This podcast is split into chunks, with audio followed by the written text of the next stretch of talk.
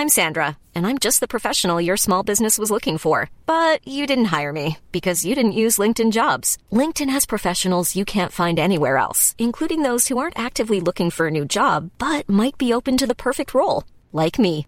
In a given month, over 70% of LinkedIn users don't visit other leading job sites. So if you're not looking on LinkedIn, you'll miss out on great candidates like Sandra. Start hiring professionals like a professional. Post your free job on linkedin.com/people today.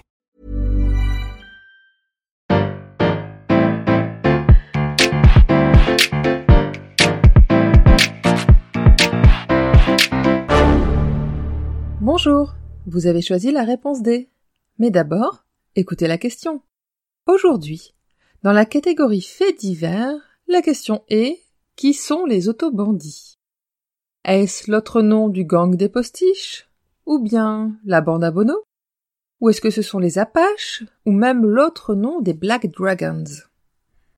La bande des autobandits regroupe plusieurs personnes, entre autres Émile Bachelet, Octave Garnier dit le terrassier, Rired Maître Jean, André Soudy alias Lambert ou Bécamel, Marie-Félicie Vuillemin dite Marie la Belge, les frères Bill, Sophie Burdet, Raymond Calmin dit Raymond la Science et le plus connu d'entre eux, Jules Bonneau. Alors, si jamais vous avez déjà écouté une seule fois Nostalgie, vous savez, à la radio, le truc où on ne peut pas choisir son podcast, vous avez déjà entendu la chanson de Jodassin La Bande à Bono, qui raconte de façon très romantisée la triste histoire de l'anarchiste Jules Bonneau et de ses compagnons. Mais alors, c'est quoi le rapport entre l'anarchisme et l'automobile? Puisque oui, la bande à Bono et les autobandits sont les mêmes personnes.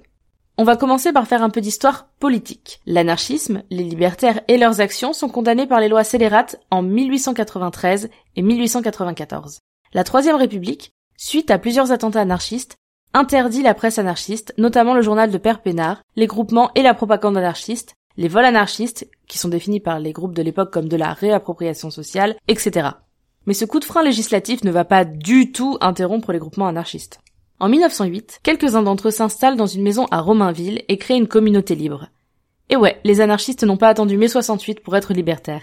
Au début, il n'est pas question d'action illégale, mais plutôt de pratiquer l'amour libre, le végétarisme et surtout la cesse libertaire, parce que oui, le confort, c'est bourgeois, et d'écrire un journal, illégal par rapport aux lois scélérates, l'anarchie. Dans le pavillon de Romainville et plus tard dans la maison de Belleville, il y a une règle. N'importe qui peut arriver et être accueilli sans question. En 1911 débarque dans le groupe Jules Bonneau. Mais qui est-il? Jules est né dans le Doubs en 1876. Il perd sa mère jeune et déteste cordialement la nouvelle épouse de son père et leurs enfants. Il est chassé du foyer familial à 19 ans. Après son service militaire, il devient mécanicien. Son engagement politique fait qu'il change très régulièrement d'employeur, le loustic étant un agitateur de première, mais ça ne l'empêche pas d'être un super mécanicien auto. En 1906 et 1907, il se lance dans les cambriolages avec un complice italien et va monter en compétence au niveau des ouvertures de coffres-forts dans la région lyonnaise. Il fait un petit saut en Angleterre pour se mettre un peu au vert. La légende veut qu'il fût le chauffeur de Conan Doyle, le papa de Sherlock Holmes. Fin 1910, il revient à Lyon et disrupte complètement le monde du cambriolage en pratiquant ses vols avec une voiture. Ça, c'est de l'innovation vu que la maréchaussée est à cheval, à vélo ou à pied. Il fuit Lyon, les Pandores à ses trousses. Sur le chemin de Pantruche, il se débarrasse de son complice Joseph Platano. Il débarque donc à Belleville dans le groupe du journal L'Anarchie. Il pousse le petit groupe à se lancer dans les braquages, mais attention, ce n'est pas pour de l'enrichissement direct. C'est ce qu'on appelle, enfin, c'est ce que Ravachol, un ouvrier anarchiste du 19e siècle, appelle la reprise directe. Grosso modo, c'est prendre aux riches pour donner aux pauvres, comme Robin des Bois. Donc il propose à ses jeunes amis de mettre en place des vols d'un nouveau style, en voiture. D'où le nom Autobandit.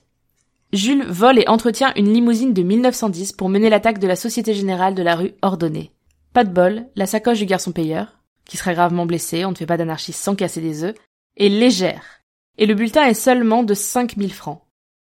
En 1911 et 1912, la bande à géométrie variable, mais qui tourne autour du noyau Bono, Garnier et Calmin, continue les braquages motorisés. Le 25 mars 1912, ils improvisent l'assaut de la Société Générale de Chantilly, et c'est le début de la fin. La police lance des coups de filet dans les milieux anarchistes parisiens. L'ami Julot se fait tirer dessus par un condé dans sa planque à Ivry en avril. Il se réfugie à Choissy le 27 avril 1912. Le préfet de police Louis Lépine, oui oui l'inventeur du concours d'invention, décrète le siège. La troupe et les badauds arrivent ventre à terre depuis le centre de Pampluche. Ça défouraille dans tous les sens. Pendant que les cognes déblatèrent pour trouver une solution, Jules Bonneau décide d'écrire son testament dans lequel il blanchit quelques-uns de ses camarades. Ça peut toujours servir. Ce texte se termine ainsi. Tout homme a le droit de vivre, et puisque votre société imbécile et criminelle prétend me l'interdire, eh bien, tant pis pour vous. Après un petit temps, la flicaille décide de prendre des mesures radicales et de faire sauter le réduit de Jules Bonneau. Il est blessé dans l'explosion, mais continue à tirer et sera touché par six balles. Il finit par mourir à l'hôtel Dieu de Paris. C'est ainsi que se finit l'histoire criminelle et politique des autobandits, bien plus connus sous le nom de leur chef. Je sais, c'est ironique pour des anarchistes, la bande à Bono. Bravo, c'était la bonne réponse. Pour aller plus loin sur le sujet, retrouvez les sources en description. La réponse D est un podcast du label Podcut.